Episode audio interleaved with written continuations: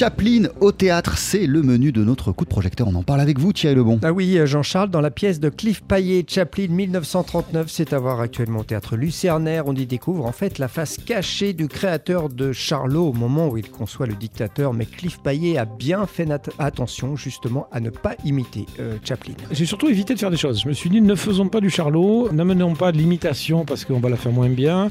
Ça va être vite lassant, peut-être ça va amuser des gens 5 minutes, mais c'est pas très intéressant en fait. En plus, euh, même j'ai surtout évité de faire des choses. Je me suis dit, ne faisons pas du charlot, n'amenons pas de l'imitation parce qu'on va la faire moins bien. Ça va être vite lassant, peut-être ça va amuser des gens 5 minutes, mais c'est pas très intéressant en fait. En plus, euh, même bien fait, je veux dire, c'est pas voilà, c'était pas le but. En revanche, il y a un esprit Chaplin et Charlot. Il y a une époque aussi qu'on voulait retrouver. Donc on l'a fait avec des sons, machine à écrire, euh, le, vieux projecteur, tout ça, mais qui ne projette pas en fait. On voit pas l'image. Enfin, il tourne, mais on voit pas l'image.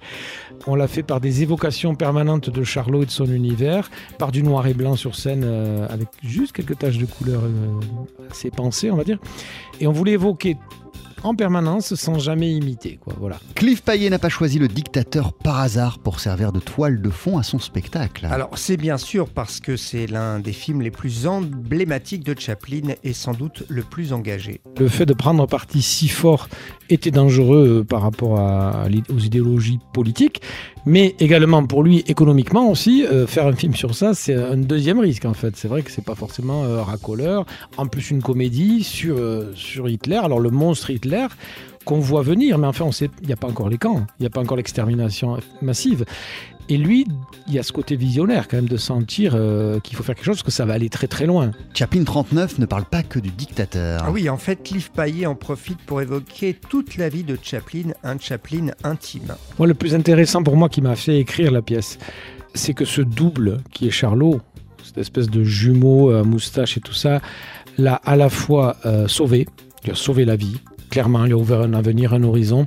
Alors, comment il l'a construit, d'où il vient, de sa petite enfance, quelle résilience il a pu y avoir, parce qu'il a quand même été, il a vécu dans la rue, dans la misère, avec sa mère, sans sa mère ensuite. Enfin, c'était très, très, très, très violent. C'est de l'Angleterre victorienne de la fin du 19e.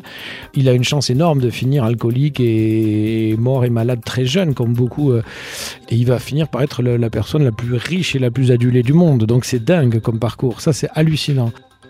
Cliff Paillet, donc, euh, qui a écrit, qui met en scène euh, cette pièce passionnante, Chaplin 1939, avec euh, Romain Arnaud Kleski dans le rôle de Chaplin, Swan Starosta dans celui de Paulette Godard et Alexandre Cates dans le rôle du frère de Chaplin. C'est à voir actuellement au théâtre Lucernaire à Paris. Merci beaucoup Thierry Lebon. On poursuit sur TSF Jazz avec le saxophoniste Ben Webster. Voici Pennies from Heaven.